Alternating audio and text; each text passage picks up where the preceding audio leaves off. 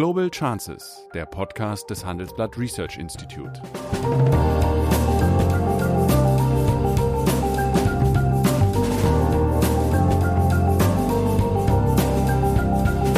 Der ehemalige Außenminister analysiert zusammen mit Professor Bert Rürup die geopolitische Lage, exklusiv für den Chefökonom, den Newsletter von Professor Rürup. Die Wahrheit ist natürlich auch, die ganze Welt und auch wir Deutschen sind durch die Krise ein Stück ärmer geworden. Wenn wir da raus wollen, dann werden wir über eine gewisse Zeit die Ärmel hochkrempeln müssen. Nicht den Gürtel enger schnallen. Das gibt schon viele Menschen, die den Gürtel im letzten Loch tragen. Deswegen ist das ein blödes Motto. Aber zu sagen, wir werden jetzt eine Zeit lang mehr leisten müssen. Guten Morgen, meine Damen und Herren. Es ist wieder einmal Freitagmorgen.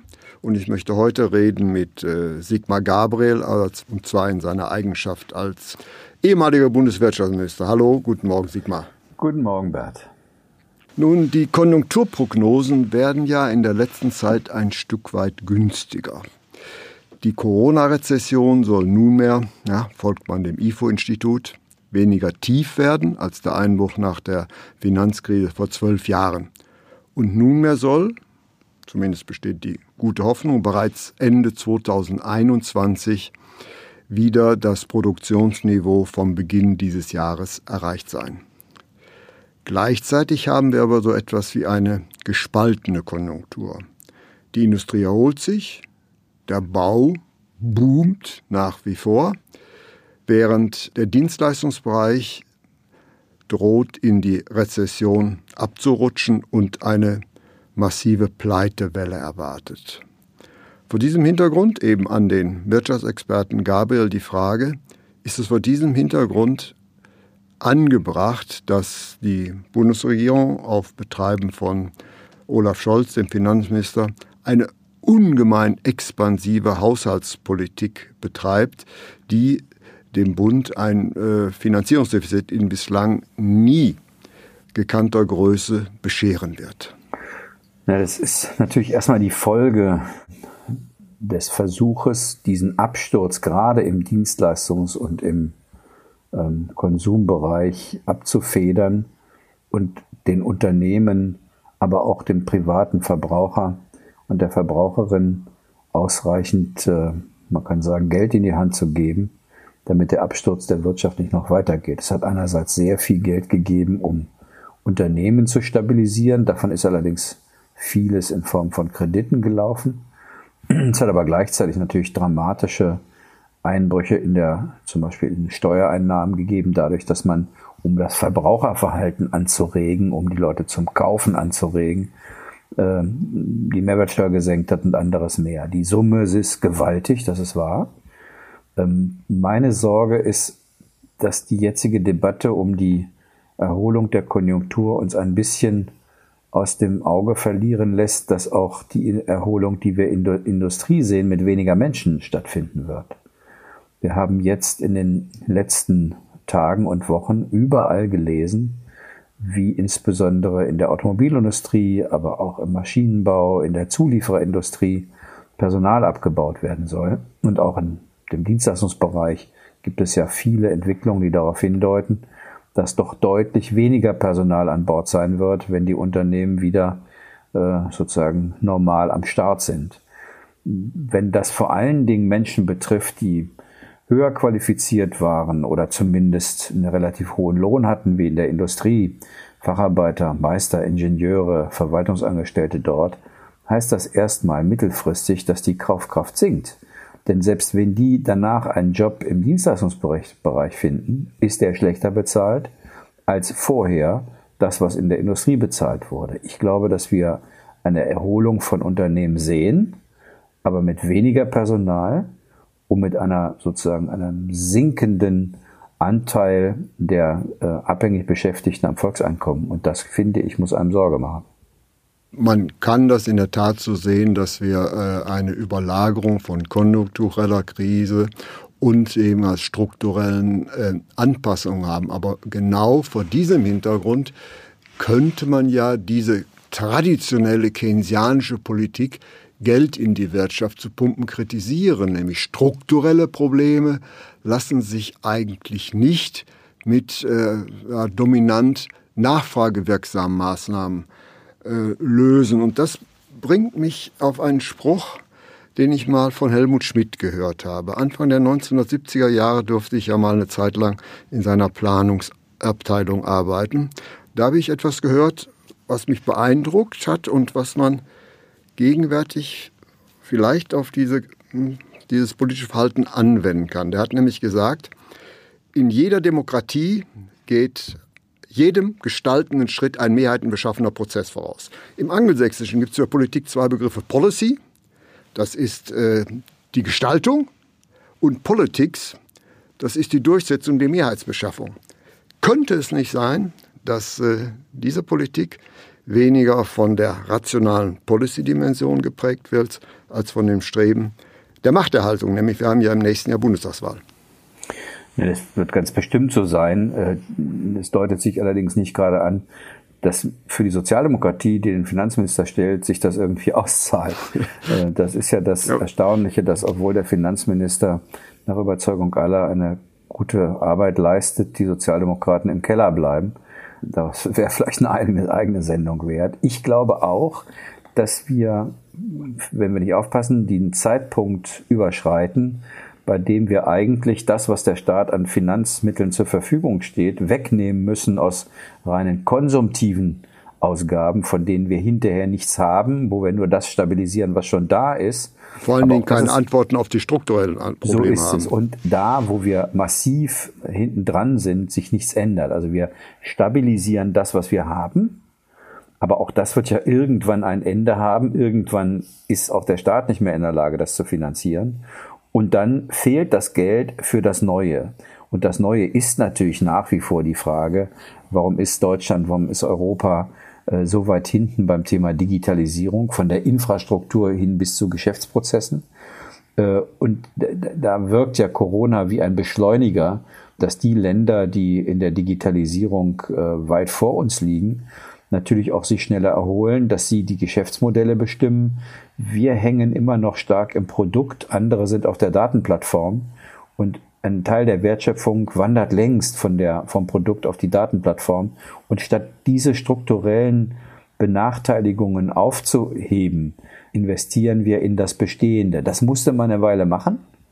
Wer hätte dem der Regierung empfehlen sollen, bei dem Einbruch nicht den Versuch zur Stabilisierung zu machen. Das war, glaube ich, richtig.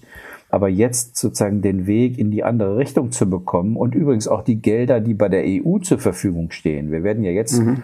von diesem Wiederaufbauprogramm einen zweistelligen, mittleren zweistelligen Milliardenbetrag für Deutschland auch erhalten, das dann dazu zu nutzen, in die strukturelle Wettbewerbsfähigkeit des Landes zu investieren, das wäre nötig. Sonst stehen wir am Ende mit Schulden da und mit Unternehmen, die es auf Dauer auch nicht schaffen und das Neue zieht an uns vorbei. Ja, das heißt aber im Klartext, äh, bei der Bewältigung dieser strukturellen Aufgaben wird äh, ja gegenwärtig dann wohl ein Jahr verschenkt. Sehe ich das falsch? Ja, jedenfalls, wenn in dem jetzt laufenden Jahr nichts anderes gemacht wird, als Geld dafür auszugeben, dass man Kurzarbeitergeld verlängert, Insolvenzregeln rausschiebt, Mehrwertsteuer senkt und quasi auf der Konsumptionsseite versucht, die, die Konjunktur zu stützen. Äh, ich hoffe nicht, dass das der Fall ist. Ich hoffe, dass trotz eines bevorstehenden Wahlkampfes, übrigens auch, weil die Europäische Union beschlossen hat, dass sie die Mittel, die sie vergibt, verbinden will mit dem berühmten Green New Deal, also der Investition in Klimaschutz, in Recycling, in eine ressourcensparende Wirtschaft, dass es dafür benutzt wird. Wir stehen zum Beispiel in der Stahlindustrie vor einem gewaltigen Umbruch. Die Stahlindustrie wird die Klimaschutzziele mit ihrer jetzigen Technologie nicht erreichen können, einfach weil der heutige Stahlprozess auf eine bestimmte Form von Emissionen äh, nicht, der kann er nicht vermeiden. Das ist, äh, wenn man mit ja. der Technik das macht. Man kann aber die Technik umstellen auf Wasserstoff. Das ist eine unglaublich große Investition. Das werden die Unternehmen nicht alleine können, denn wenn danach die Tonne Stahl das Doppelte oder Dreifache kostet, werden wir sie nirgendwo verkaufen können. Äh, das ist zum Beispiel eine Frage, wie gehen wir damit eigentlich um? Wollen wir als Europa auf die Stahlindustrie verzichten? Die Franzosen sagen, lasst uns einen Zoll erheben an den Außengrenzen der EU. Wenn Stahl aus Ländern kommt, die keinen Klimaschutz betreiben, dann muss man dafür bezahlen. Das ist ein Land wie Frankreich, kann sowas leicht sagen, weil sie nur einen 60-prozentigen Offenheitsgrad ihrer Volkswirtschaft haben. Das deutsche Modell lebt davon, dass wir eine offene Volkswirtschaft sind und andere uns auch reinlassen. Wenn wir jetzt beginnen, auch in Europa Zölle hochzuziehen, werden sich Leute in anderen Ländern auch dazu entscheiden, wenn Regierungen sagen, dann lassen wir deutsche Produkte nicht rein oder nur mit Zöllen. Und das trifft dann immer den Wirtschaftsstandort ja. Deutschland viel härter als Frankreich, Italien oder andere Länder. Ja, das ist richtig. Also sagen wir mal, äh, nach wie vor kommt der Impuls bislang ja immer noch vom Export. Ob das also in der Tat äh, so sein wird, wenn wir jetzt diese zweite Corona-Welle sehen, die ja in den anderen Ländern, auch in Abnehmerländern von Deutschland sehr viel schärfer ist, habe ich äh, da schon meine Zweifel und ich wage sogar die Prognose und ich hoffe, dass ich mich irre, dass vor dem Hintergrund, dass wir im nächsten Herbst die Bundestagswahl haben, mit der Erhö Wiedererhöhung der Mehrwertsteuer zum ersten ersten nächsten Jahres das letzte Wort noch nicht gefallen ist. Ja, also ich war lange genug Politiker, um zu wissen, dass die die Opportunität vor Wahlen immer eine Rolle spielt. Na klar kann sowas sein. Ich, ich glaube nur, dass. Ja, weil das ja ein kontraproduktiver konjunktureller Effekt ja, wäre. Ja, das, das ist in der Tat so. Eigentlich müsste jetzt die Politik den Mut haben zu sagen, passt auf, wir haben das hier bis hierhin gut gemacht. Der Staat hat auch mit den Steuergeldern versucht, das Schlimmste zu verhindern. Aber die Wahrheit ist natürlich auch, die ganze Welt und auch wir Deutschen sind durch die Krise ein Stück ärmer geworden. Wenn wir da raus wollen, dann werden wir über eine gewisse Zeit die Ärmel hochkrempeln müssen. Nicht den Gürtel enger schnallen. Das gibt schon viele Menschen, die den Gürtel im letzten Loch tragen. Deswegen ist das ein blödes Motto. Aber zu sagen, wir werden jetzt eine Zeit lang mehr leisten müssen. Der Staat kann das nicht alles. Und ich glaube, die Menschen würden dafür auch Verständnis haben. Was wir jetzt allerdings machen, ist, wir vermitteln den Eindruck, ach, lasst mal es alles halb so wild, der Staat schafft das schon irgendwie. Ihr müsst nur genug Masken tragen und uns, euch an die Regeln halten, dann klappt das schon. Ich glaube, dass das falsch ist, sondern es wäre ja ein Wunder, wenn die Welt insgesamt ärmer wird durch eine solche Krise und man dann nicht doch ein, eine Zeit lang mehr sich anstrengen muss, um da wieder rauszukommen. Äh, und da gibt es Völker und Nationen, die das wissen und das auch tun. Natürlich in erster Linie zum Beispiel China. Denen gelingt das ja auch. Und es gibt andere, die verlassen sich völlig darauf, dass das schon irgendwie der Staat wieder schaffen wird. Ich glaube, dass die Botschaft, die die Politik sendet, die muss sich ändern. Sie muss sozusagen den Menschen auch sagen, Leute, das wird jetzt ein bisschen schwieriger als vorher wir werden uns miteinander anstrengen müssen und der Staat kann nicht alles. Und wir werden jetzt auch Bedingungen verändern müssen, um Investitionen hierher zu bekommen. Wir werden die Unternehmenssteuern reformieren müssen. Äh, all diese Dinge müssen jetzt eigentlich kommen. Wenn wir das nicht machen, dann daddeln wir so vor uns hin und dann wird das Aufwachen noch schwieriger. Ja gut. Äh, da habe ich noch zwei äh, Aspekte, möchte ich dann noch einbringen.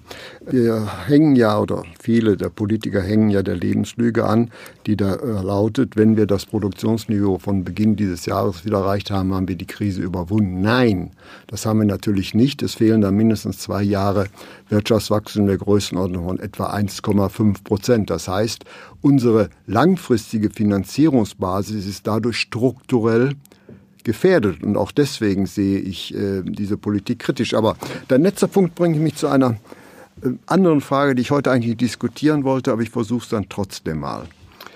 Meine ehemaligen Kollegen Guy Kirsch und Klaus Magscheid haben mal vor einigen Jahren eine ganz interessante Typologie von äh, Politikern entwickelt. Da ist der Amtsinhaber, dann gibt es den Demagogen, der mit den Ängsten der Politiker spielt. Und die Kehrseite des Demagogen ist der Charismatiker, der Kraft seiner Ausstrahlung ja positive Zukunftsvisionen erzeugen kann. Und dann haben wir den Staatsmann oder die Staatsfrau, die das tut, was er oder sie für richtig hält. Wenn wir aber eine derartige Gemengelage haben, wie du sie beschrieben hast und wie ich sie auch sehe, ist dann, ich sag's mal brutal, unser politisches Personal, wir haben kein anderes, prädestiniert dafür, solch eine Gemengelage in überschaubarer Zeit zu bewältigen. Ich, meistens tragen Politikerinnen und Politiker alle diese Charaktereigenschaften in sich. Der eine mehr, der andere weniger. Politik ist ja leider, oder vielleicht auch Gott sei Dank, die Fähigkeit, das Beste und das Schlechteste im Menschen zu mobilisieren. Es kommt meistens darauf an, welches Umfeld man hat, ob eher das Gute überwiegt, das mobilisiert wird, oder die schwierigen Charaktereigenschaften. Äh, ich, wenn man jetzt darauf schaut, was die Deutschen, ich weiß gar nicht, ob es die Deutschen noch gibt, aber jedenfalls eine große Mehrheit im Land, was die erwartet, dann würde ich sagen, ähm, gibt es auch die Anforderung danach, dass Politikerinnen und Politiker Parteien wieder mehr führen sollen. Mhm. Angela Merkel hat das in der Pandemie ja getan und schon waren ihre Werte deutlich höher, auch wenn sie Anforderungen an die Leute gestellt hat. Das ist ja ein Irrglaube von manchen in der Politik zu glauben, dass Menschen nicht verstehen, wenn sie angesprochen werden und man sagt, Leute, jetzt müssen wir uns mal wie folgt verhalten, macht mal mit, sonst geht das hier schief. Die Leute verstehen das schon, auch wenn das anstrengend manchmal ist, wenn das ähm, Dinge sind, die man ungern tut. Ich glaube, wenn jemand da ist, der das ernst meint, dem man das abnimmt und der das argumentiert und versucht zu erklären, dann gibt es ja doch ganz viele, die dem folgen. Und siehe da, Angela Merkels Popularität stieg, als sie führte. Das war ja eine Zeit lang nicht ihr Modell. Nach Gerd Schröder, der wollte sie moderieren. Ja, na, Leading from, from Behind, ja, die hat schon geführt. Da kann ja. ein Lied von singen. Aber äh, in, anders als Gerd Schröder, der eine, eine anstrengende Koalition führte, die ständig Reformen machte, waren die Deutschen das auch leid und wollten jetzt mal jemanden, der ein bisschen Ruhe einkehren lässt. Ich glaube, das Pendel schlägt gerade zurück. Äh, Menschen suchen wieder mehr Orientierung, um mal den mhm. Begriff politische Führung zu vermeiden. Äh, und jetzt ist die Frage, wer derjenige sein könnte, die das symbolisiert. Meine Verdacht ist, das werden wir erst wissen, wenn die Leute im Amt sind. Denn wir haben auch bei früheren Bundeskanzlerkandidaten und Kandidatinnen am Anfang gesagt, oh, das können die nie. Als der Willy Brandt Kanzler werden wollte, 69, gab es eine Kampagne unter dem Motto, der heißt ja gar nicht Brandt, der heißt Fram, der ist ein mhm. unehelicher Sohn einer Konsumverkäuferin, der kann doch nicht das Land führen.